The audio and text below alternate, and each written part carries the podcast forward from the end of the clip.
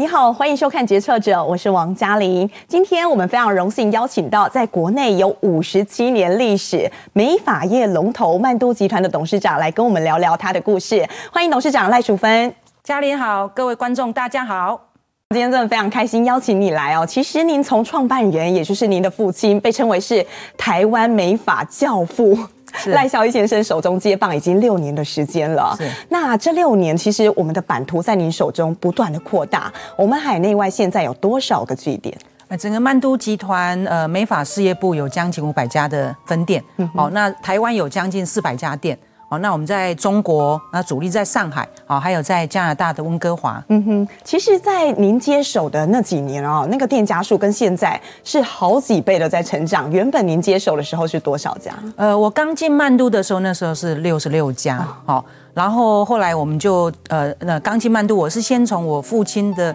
秘书兼司机那时候六十六家，然后然后后来呃逐步就从呃百家店好，然后两百家店，然后多品牌，我们透过并购，然后还有自创，呃就是曼都以外比较年轻的品牌，好，那这个店数一路。一路的这这个成长没有停顿过。嗯哼，其实，在过去三年哦，疫情真的很辛苦。过去三年，大家都讲说啊，所谓的餐饮业还有美发业可以说是海啸第一排，最受到严重冲击。你还印象深刻吗？当时三级警戒，我们的店您去巡的时候是什么样的一个景象？呃，那时候我其实基本上我也不巡店了，哈，就是说呃自己的安全跟员工安呃安全最重要。嗯。但那时候我们最惨的时候呢，就是一天。呃的店平均营业额都是一千块不到啊，有时候一家店营业的时数大概十个小时啊，可能客数只有两个啊，客人都不敢上门。嗯，嗯，那那个时候你有想说怎么样带领这么多的员工去突围吗？第一个哈，就是说那时候要疫情开始的时候，那因为呃整个疫情还没那么严重的时候，其实我们就呃我们当一个企业主，你要一定要呃先。呃，超前部署，好，那时候我们的阿中部长常常讲要超前部署嘛，所以那时候我们要先把我们的现金流都要先准备好，所以第一时间我们就觉得说啊，第一个员工的薪水绝对不能让他耽误，不能让他受影响，好，所以呃什么时候该领薪水就要让他领薪水，所以我们的 cash flow 要准备好，那另外一。一个就是要建立顾客的呃信心跟安全感，所以我们做了很多店内的安全措措施，然后我们也在我们的这个数位平台上让顾客知道在曼都是非常的安全。那当然客人还是会害怕嘛，不怕曼都的员工就怕旁边的客人会不会确诊，所以那时候我们就用这种预约然后包厢制的感觉，哦，就是说啊可能呃可能一次就是一个客人，然后包场包场的那个感觉来给他服务，好，那所以我们是用这样方式走过来啦。那一段期间，应该可以说是你正式接班最辛苦的一个坎。对，那呃，应该是，而且是来曼都啊，或者是曼都在我们创办人从创业到现在是。最挑战的一个阶段啊，最挑战的一个阶段，所以那时候我常常要做直播。那我做直播其实就是要信心喊话，好，信心喊话，然后就是呃让呃，因为其实啊员工自己也会担心，然后还有一些比较年轻员工的家长啊啊那个只要是呃只要是一公布啊，然后他们就有时候半夜就开车到。店，然后就把小孩就载回去，就不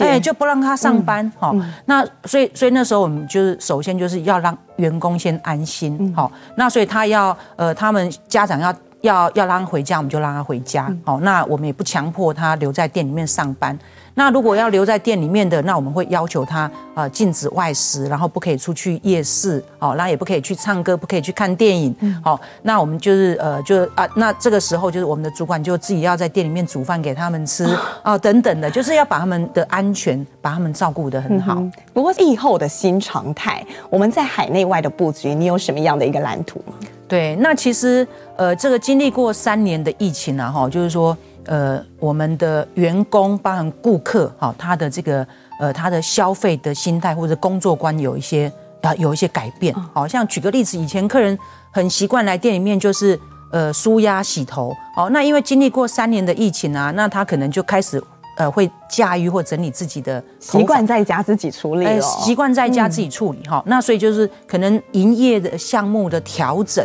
好，营业项目的调整就是顾客以前来的。一的需求跟现在不太一样，所以像像现在曼都，我们做洗发，举个例子，做洗发这个服务，哎，我们就不定义成做洗发这个服务，我们是做一个舒压的这个舒压的这个呃的服务，就是说，因为舒压他自己在家里面比较没有办法做。好，所以营业项目也来做呃来做一个这个来做一个这个调整啊。那另外我也跟我们的员工讲说，就是说刚性需求相相对重要，就是说顾客来还是要一个非常漂亮迅速的一个发型，所以我们也在这个部分做了很多的强化的这个。呃，强化的这个教育训练，哈、嗯，那所以就是说，整个美发业态的消费形态不太一样，所以我们从呃店内的营运方式也做一些这个改变。在这三年的过程当中，父亲有给你一些提点吗？呃，其实这几年我父亲基本上对我算是蛮放心的，对，所以呃呃呃。呃基本上没有什么提点。啊，不过我觉得我们当一个就是说，呃，当一个后辈啦哈，做一个接班者也好，或者是在公司当一个呃最高的经理人也好，其实不要让人家来提点，就是说，其实我都有一个习惯，就是主动主动去报告，好，所以即便是我父亲已经大概就是一个退休的状态，哦，但是我我我大概就是一个礼拜或两个礼拜，我还是会约他的时间，好，然后跟他报告一下业务的状况啊，让他安心。他就不会提点你。其实像曼都哦，是一个将近要六十年的品牌，真的是承载很多人的记忆还有回忆。像我自己小时候，我们也曾经到曼都去理过我们的头发。今天我们也找出了当年我们的一些照片，是五十七年前，其实是一个很不一样的一个状态。这是你小时候看到我们家里头的第一家店。其实这是第一家店，然后这个已经。装潢过，我听我父亲讲，以前的装潢是还木质的哦，哎，就是更更加的传统啦，哦，所以这个已经是算第二次的改装了。第一家创始店是在台北的新一期，对，只有大概二十平哦。呃，对，台北新一路四段啊，那时候是三十八号啊，就一楼小小一家店面。嗯哼，那个时候你记得，应该从小你就是在美发店长大的孩子，对，还记得店里头的一些情况吗？呃，其实我是跟我我大概一出生，然后就就被我妈妈就放给我外婆哦去养，因为他们在夫妻在创业哈，那非常的忙碌哦。那我是小学才到这个呃，要读小学才到台北。那那时候其实我们就是跟员工住在一起，哦，就是呃店里面那时候都是学徒嘛哈，那就跟员工住在一起，然后就跟员工一起呃长大，一起这个啊一起生活。那其实我对我的爸爸妈妈是没什么印象哈，因为怎么说？因为他们每天哦，可能七点就起床，然后就要准备筹备店务的工作。那晚上可能大概做完客人，然后打扫好，大概也十二点。那那时候我们可能都已经在呃，我们都已经在睡觉了哈。啊，当当然就是说，呃，有时候可能在这个呃寒暑假或者是有下课的时候，我们就会在店里面玩了哈。哦，那那时候印象当中就是，哎，曼都我们做很多的。呃，明星、贵妇，对艺人，对，好像那时候，呃，我印象当中啊，那个欧阳菲菲，后来她旅日的这个啊、呃，这个明星欧阳菲菲，小时候她她也是常常来我们的店，啊，从她她很年轻在曼都，就是都都是烫一个爆炸头，从以前到现在都一样，哎。那那个时候啊，家里头常常有这么多的贵宾上门，那想必你的同学应该是蛮羡慕你家里头是做美业的。没有哎，那在我父亲创业的那个时候，包含在我小时候啊，那时候有一个俗语啊，叫“剃头本高吹天下第一衰”哈，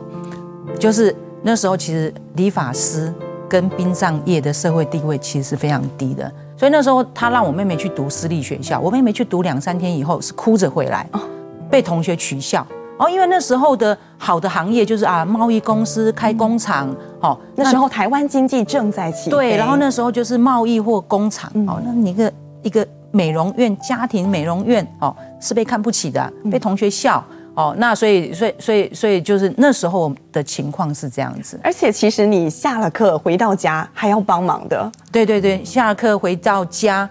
扫地，或者是洗卷子，哦，或者是以前那个冷烫有那个纸，哦，我们要帮忙洗呃这个洗这个冷烫的纸。哦，那有时候甚至还帮忙收钱。那呃，那真的有时候店面忙不过来，呃，我在小学的时候，我也是要站在一个这个呃板凳上面帮客人洗头。嗯，好，这个也要做。不过，其实你应该没有一天是想过未来有一天你要来接棒的，完全没有。那因为美发业其实是一个蛮辛苦的行业，工时长啊，然后每天要呃面对顾客，那各型各样的客人，有的客人脾气很好，有的客人脾气不好，那有客人很赶，有的客人呃，他希望来跟你聊天，面对不同的客人哦。那其实从小的时候，我我我父母亲其实工作，我父亲甚至工作过劳到呃这个颜面神经哈、哦、受损，就是突然做客人做到一半啊，那个眼睛闭不下来，然后眼泪一直流，然后送急诊，就是非常的辛苦。那所以我妈妈在小时在我们小时候就说啊，能读书你们就去读书啦，啊，尽量不要从事这个行业。那所以。所以我也很听我妈妈的话，就是不从事这个行业。那个时候您到美国去求学，后来其实有一段时间，你在回到曼都之前，你有其他的工作经验？有，曼都其实不是我第一份工作哈。那那那个我就到那，因为我我在国外读书嘛哈，那所以呢，这个有一些语言的优势，所以后来在这个呃在台湾的小家电的公司，那后来也到三盛自贸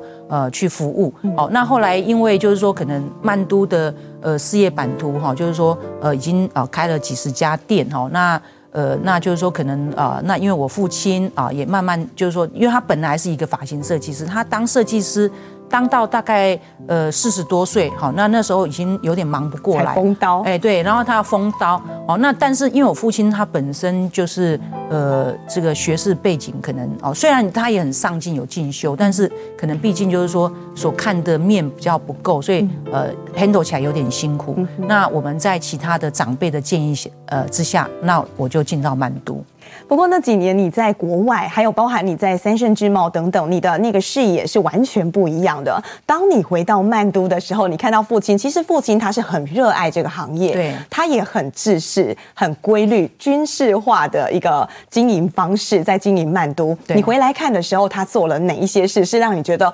哇，怎么好像有一点过时了？对，呃，像说呃，营业时间、工时，然后或包含就因为那因为我父亲他是男生。哦男生他的世界就是只有工作没有家庭，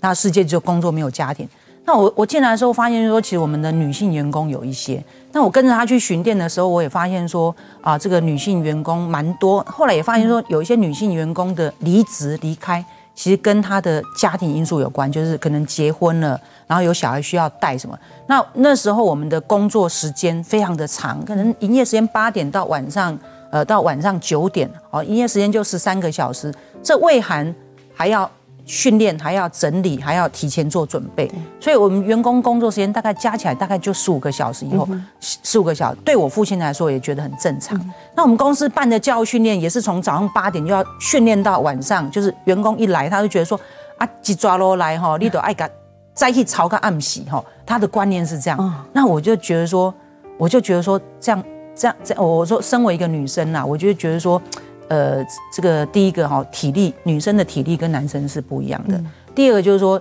呃，女生哦，她的这个呃，她她想要的东西是不一样，所以后来就当然就是说，哦，当然就去就是去翻转这个工工时，那包含以前我们是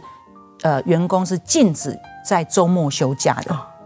呃，周末休假，因为周末周末客人最多，周末客人最多嘛，哈，就要禁止在周末休假。那有的员工就因为周末不能休假，因为这样而离开，好，那所以后来我们也在调整这种啊。后来我我也就跟我父亲啊，这个呃建议沟通，我们就也包含这个调整工作时间。所以以前我父亲去巡店，他都喜欢挑礼拜六、礼拜天。那只要有店长或设计师不在店啊，然后他就骂的要死哈。那基本上我在这部分我就要当一个隔热板，我都觉得他不应该去，呃，不应该去骂他们休周末这件事情。我就觉得有把家庭照顾好，他才有有一个稳定的心。你这个应该说了各百工百业，大家所有女性员工的心声。对对对对对，是啊。除了这个之外，其实呃，爸爸以前在经营的时候，我觉得曼都它有一个让人家一看就知道我来到曼都了。曼都的员工他有制服，然后他一定是利落短发，然后会画一个大浓妆。对对对对对，以及他们会唱曼都歌。对，这些都是后来在您的啊、呃、这个讲经营之下，其实有一些调整。对，呃，像像举个例子，大浓妆，那是每天都要刷假睫毛，然后戴耳环，然后上很红的口红，哦，那那你知道我们很多员工大概都十几岁，你可以想象一个十六、十七岁的女孩子，然后把她画得像二三十岁，我就觉得这不是漂亮。那那那所以我就觉得说，哎，这个这个其实我觉得应该是把每一个人的特色凸凸显出来比较重要。哦，那所以后来我们就呃这个这个部分我就不赞成化浓妆，或者是呃举个例子，我就是喜欢短头发，你要我留长头发，我干脆就不要工作。好，那所以发型的发禁这件事情，或发型的自由这件事情，我我我也是。不赞同的，嗯，那包含我父亲他们对流行的诠释，嗯，呃，跟我太不不太一样，因为我在国外待的时候啊，在国外头毛拢朗朗吹吹，走自然风，对，那我们曼都那时候就是习惯就是吹，然后把头发吹得。这个高高的很刚硬，然后喷很多的对，然后喷很多的胶水，然后这个要睡就是睡五天都不会变形。那我就觉得这是这个好老哦，哎，所以所以所以就有关这个对流行、对发型、对穿着，包括店的装潢，其实我都有不同的意见。可是其实爸爸是欧塞亚起来的，而且他对待他众多的员工，他都是这一个方式在管理。你一回来，不仅你的视野不同，你的看法对流行的看法也不一样。父女俩怎么样沟通啊？当然，我还是会挑战他嘛，哈啊，我会挑战他。那呃，但但是因为我父亲其实自己，我们也常常上课，哈，那自己也常常上课，所以呢，就是有时候挑战他，我会从问他为什么，为什么，为什么？啊，举个例子，我就说啊，为什么我们美发设计师，哈，以前可能他们觉得说美发设计头发啊染颜色要很夸张，就是啊什么。呃，什么绿色啦、粉红色、红色啊？我就问我父亲，我说为什么走在路上就要让人家觉得他就是一个美发设计师？我觉得很奇怪。那应该是，就是说，应该是他的行业跟发色不能有那么直接的的关系哈。那我就问他说，为什么他们都要看起来都是要这个样子？哎，你问他，他也，他也。说不出所以然，哎，说不出所以然来。后来想想，哦，好像也是，哦，那所以就是有时候透过对谈，透过问，好，那有时候透过问，都透过对谈的时候，哎，他想想好像，哎，对啊，他比较答不出来的时候，那他就可以。愿意改变这样子，这是你跟他的沟通方式。对对对对对，这样一个品牌，它承载了这么多的员工哦，然后承载这么多历史，其实它有它一定的规模。但是当它要往年轻化的时候，这个过程就像你刚刚所讲的，其实是要很多的努力。那这些年呢，其实我们在店的这个装潢上也做了一些心思。对，就是其实其实曼都的品牌很老，但是我们的员工并不老。我们的员工永远都有十几岁，因为我们其实跟学校做很多的产学合作，所以永远都有十几岁的员工进来。那其实我们曼都的设计师平均年龄大概二三十岁的很多，二三十岁很多，所以曼都这个品牌其实品牌让人家感觉很久了，但是我们的员工并不老啊。所以那你要怎么让人家感觉说曼都并不老？那你要凸显你的员工出来。哦，所以，所以我们在这个呃，所以以前哦，可能我们在这个包装品牌的时候，我们是着重哦曼都的那个呃统一的形象。哦，但是后来我就觉得说，呃，不应该是有个统一的形象，因为每个呃每一家店，我我是鼓励这。一商圈，每一家店有他自己的风格，在信义计划区可能是要高档的风格，那可能在这个呃在学区，那可能就要年轻的啊呃工业风的风格，所以基本上我就推崇应该是一店一风格，依照那个商圈，依照那个店主管的年龄层，包含店内员工的年龄层。给予他们一定的弹性跟自由，好，那这时候店的装潢年轻了，然后包含制服的部分，以前我们的制服是比较偏向日系的，啊，要很端庄，好，那那要很端庄，哈，那我就觉得说，那为什么要把年轻人打扮得很老很端庄？好，那所以呢，呃，我们后来也从制服上也做一些改变，好，所以像说我们现在的呃呃这个制服哦，它是很弹性的，可能是穿一个。呃，这个呃 T 恤，然后配一个潮裤啊，或者一个潮鞋等等的，就是说，其实制服的思维也不一样，你必须让它弹性化，才有办法因应这个趋势。对对对。那其实过去十年呢，我们说到说，哎，市面上开始出现很多个人工作室，大家的特色是更鲜明的。那现在我有注意到，现在年轻客群他们在观看这个趋势，以前我们可能就是真的跟美发师讨论。然后他会告诉你一些新的趋势等等。不过现在年轻人都是透过网络、短影片、抖音、小红书等等自己来看。像我们体系当中，你们也鼓励员工他要有自己个人特色。对，像说以前可能啊、呃，这个以前呢、啊，就是说呃，设计师会推荐给呃顾客发型，现在是顾客拿着手机就说我要这个，我要这个，发型哈。那所以我们其实从教育训练我们就要改，就是说哎，可能在教育训练部分，我们就要拿网络出来，哎，像啊，假设这几年台湾很流行韩剧，好，那我们就要拿。韩国的一些明星的发型来做教育训。练，所以当客人说我要宋慧乔的哪一部哪一部戏的这个发型的时候，你要知道，好，所以这个部分我们有做。那另外呢，其实我们要让我们的客人看到，除了曼都品牌以外，也看到设计师的样貌。所以我们鼓励我们每个设计师都要经营 IG，好，要经营他自己的视频。其实连你自己都在做直播，对对，对，你也跟上，有跟他们有共同的语言。对，现在其实你要带领更多的是年轻的员工。当然，我们曼多因为这个企业文化深植人心，所以您刚刚甚至跟我谈到说，我们有五十几年的员工，对，那个资历五十几年，对，六十五岁、七十岁的员工都还在，都还在现场服务顾客。但是你要怎么样跟这一些年轻一辈 Z 世代的员工来做交流？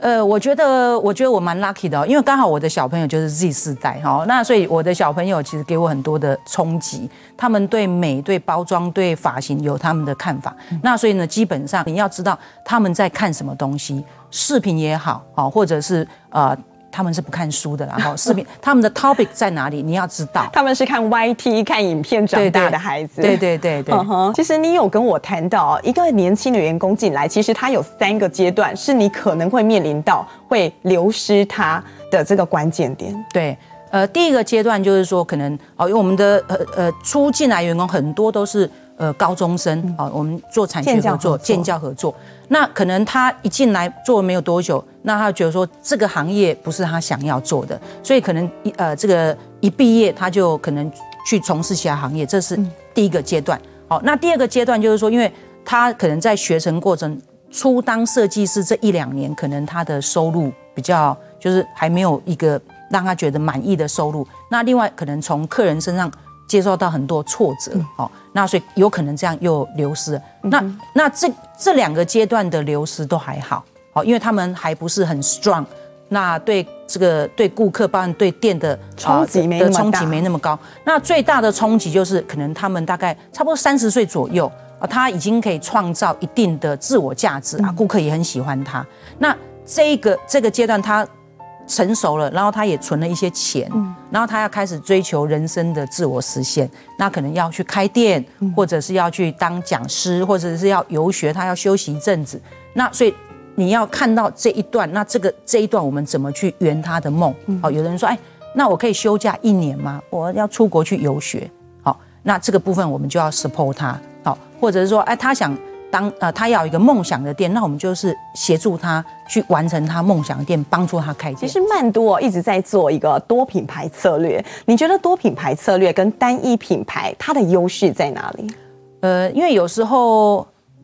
一个商圈其实一个品牌呢没有办法都都都服务到 cover 所有的客人，嗯，好，那所以呢多品牌就是一个商圈，你可以增加你的市场占有率，就是多品牌。另外一个就是刚回归到员工的问题，因为曼都的客人基本上是品质要求比较高，然后年龄层是比较就是说，呃，可能是大概比较成熟一点。好，那有一些年轻的设计师，他想要做比较潮一点的，好，比较 fashion 一点的，比较有挑战性的、流行感的。那曼都的客人不会让他去做这些事情。那所以我们在做其他品牌的时候，我们有些设计师他他就可以去。发挥他的这个他想要做的那一个市场。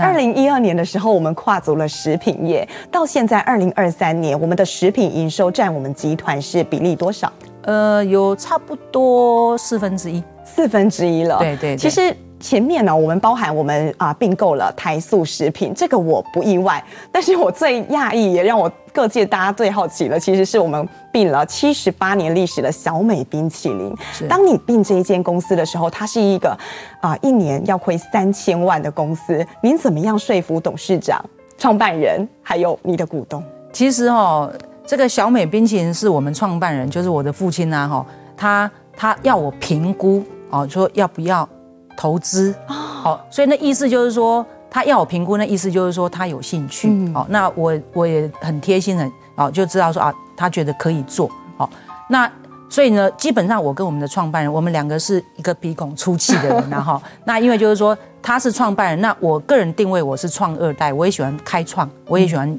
新的东西哈。那我们最大的挑战其实就是我们的股东，哈，就是因为第一个就是这个是很斜杠啊，你你又不知道吃的，哦，然后这个。这个塞头塞个几半，你要是钱丢了进去，然后然后到时候你不会，那这这个怎么办？头都洗了，对，头都洗了。然后那时候我们去评估的时候，我们有股东去评估的时候，那因为七十八年，你你就可以想象里面的员工的年龄层其实蛮高的，哦，就是说里面很多的员工大概都都已经六七十岁了，好，那所以他们就觉得说，哎，那关键的技术，哦，都是在这些六七十岁即将要退休的老人身上，然后你又是外行，好，那万一这些人不做了。退休了，那你外行你不就完蛋了？好，所以其实我们的股东并不是很赞成投资小美冰淇淋。不过那个时候你也很珍惜这一些这一群比较资深的员工，你带领着他们有开创不同的思维。对，其实就是说我们也是把曼都这种服务业我们的操作我们带到小美，因为我们曼都我们是希望说企业是员工要跟着企业一起共同成长，所以像我们在曼都我们就呃常办很多的教育训练游学团，然后我们带着员工一起。大家要一起成长哦。那那小美的部分，所以那时候我们刚进去的时候，那呃，我们也带着员工，好，就是到日本，好，去这个去去去学习一些新的技术。然后我们也做很多设设备的改变跟添购。好，那当然就是第一个就是要让员工有一个对公司有一个安全感、向心力，让他看到哎，新的老板来。他不是他，他是要来帮助我们哦，就是让我们的工作更稳定，甚至是更好的哦。我们是用这样一个呃，用这样的一个心态啦。那您觉得在这个冰品市场当中要怎么样占有一席之地？那所以我们每年还是要推陈出新哦，每年要尝试这个推出很多新的。呃，冰品哦，那我们呃，我们呃，我们也跟这个就要懂得借力使力，然后其实我们做了一些联名的商品，好，那因为我自己本身是连锁店协会的这个呃第五届的理事长，那所以我们有一些通路的好朋友，哎，就会觉得还。好，就会觉得说，哎，那这个呃，他们不是做冰的，但他们商品可能客人很喜欢，所以他就是说，哎，我们是不是可以共同来合作？所以我们也跟歇脚亭有合作，哦，类似这样借力使力，哦，然后用联名的方式，强强联手，强强联手。对，其实您从二十几岁就已经回到曼都了，那后来陆续接棒哦，你接总经理已经是你进来十一年的时候。二十二年，你才正式的接了董事长。那您觉得，因为跟在父亲身边，很多的二代他们都会说，永远爸妈都是把你当孩子。你觉得什么时候父亲才真的放心把棒子交给你？哎，其实，其实我我还真的哈，就是说，我觉得女生呐哈，能舒服一点不是很好吗？其实我父亲很早就要把董事长这个职务交给我，好，那我我是跟他回绝，好。那因为我觉我就觉得他就好好当董，那我当总经理就好嘛，哈、嗯，就是因为你当董事长的时候，就是你真的是完全 total responsible，你没有一个人可以推责任，或者是没有一个，就是你做 decision 的时候呢，啊，你没有一个，你没有一个另外一个声音来帮助你哈。嗯那后来，因为我父亲说他，因为他十几岁就出社会，所以他跟我讲说，哎，我已经变过啥归你啊，哈，他已经工作了五十几年了，哈，那他想要休息，好，那所以也因为这样子，我就啊，我就硬着头皮啊，这个硬着头皮上任呐，哈，硬着头皮上上任。那当然，他为什么会信任交棒给我？我觉得就是说，呃，沟通很重要。那因为他常常跟我讲，就是说啊，我们是美法是一个人的行业。所以人和好，就是要跟我们的员工要能这个要要能和睦相处。你的理念、你的想法、你对公司推动方法都要妥善的沟通啊，让他们信任你。好，那我觉得应该是我在这个人和的部分，我都有完全遵照他的呃想法。那一个一另外一个很重要就是绩效啊，我也很认真的把它做出来。就是就是虽然以前觉得说美发业工时很长啊，我后来发现说其实我。哎，我我我我自己也主动把我的工时增加的很长，我每天的工时大概也是十二个小时到十四个小时之间。嗯，大家应该有注意到，董事长你是哦唯一来上我们节目女董事长没有穿高跟鞋的，您踩的是布鞋。其实你每一天你都是到处在巡店，跟你的年轻员工们打成一片，甚至看到您办公室哦，还有一个是员工送给你的，对，强神力女超人，他们把你封为这样子的一个称号。这些年你回到曼都来，一路到现在，你心里面应该有很多的感受啊、呃。你觉得带给你最大的鼓舞是什么？其实最大鼓舞还是我们的员工啦，哈，就是把我当家人一般的，好，就是。帮帮当家一般的，然后看到我都很高兴。然后我如果没有去巡店，他们会觉得很失落。哦，对，有时候呃，有时候他们会算日子说，哎，董事长应该来了，应该来了。哦，所以像说我五月底我在巡店的时候，他们说，哎，董事长你终于来了。所以那是一个鼓舞，就是表示说，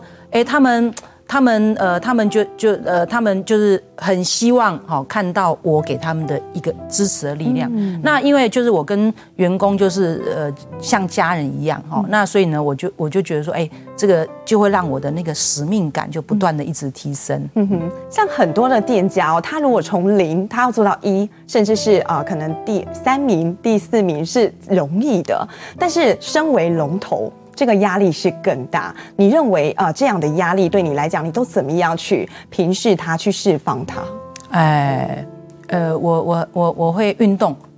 对，其实我最近也在跟我们的员工讲说，每一个人哈，你每一天眼睛一张开，在你一天工作过程当中，你要找一个小确幸。好，那只是说这个小确幸，我是建议他们不要透过吃饭或喝酒，因为那个对身体不好。好，所以像说。我我就呃，像我的小确幸的方法，我就是每天早上一早我五点多起来运动流汗，然后跟自己对话。所以我也呃，我也我我，其实，在我们公司，我们也希望我们的员工要会懂得生活，好，所以我也会带我们的员工啊去吃这个米其林餐厅，好，然后带他们出去玩，好，然后所以多跟员工做一些这个话题。所以我们员工其实他在经营他的这个 IG 数位平台的时候，他也不能都是放发型哎。哎，放一下他的兴趣嗜好。那像我们有些年轻人员工喜欢冲浪，嗯、哦，你知道啊？有的员工喜欢潜水，嗯、那他就放这些东西。那有的顾客刚好喜欢冲浪、潜水，就会跟他有这个呃。这个美法以外的话题，那他们的距离就会 close 很多。嗯，像现在哦，我们到五十七年了，真的很不简单。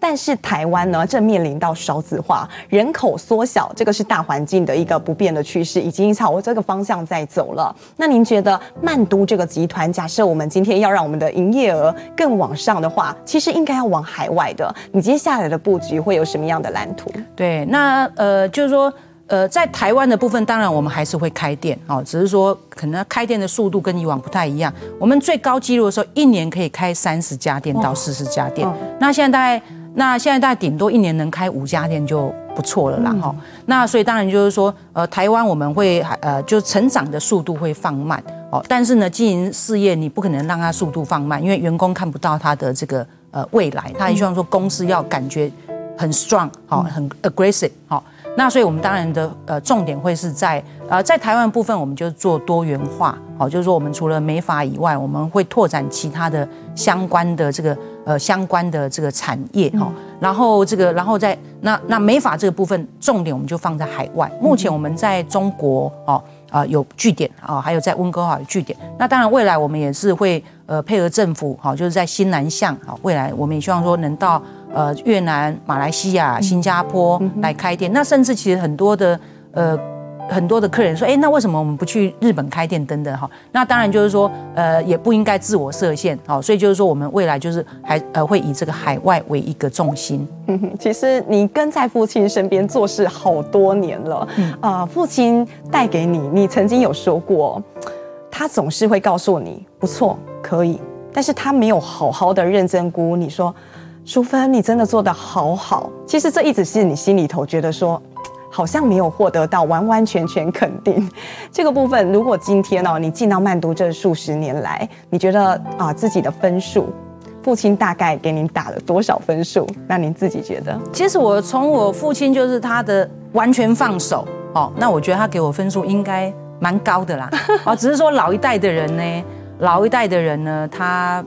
在言语表达上，他比较嗯比较说不出口。他一直以来都是怎么鼓励你的？他可能鼓励的方式，可能就是啊叫我妈妈哦，啊就是呃就是买煮一点好吃的东西，然后啊像举个例子，有时候比较累的时候，他就叫我妈妈煮个什么燕窝，嗯，然后就放到我家，那意思就是啊你他知道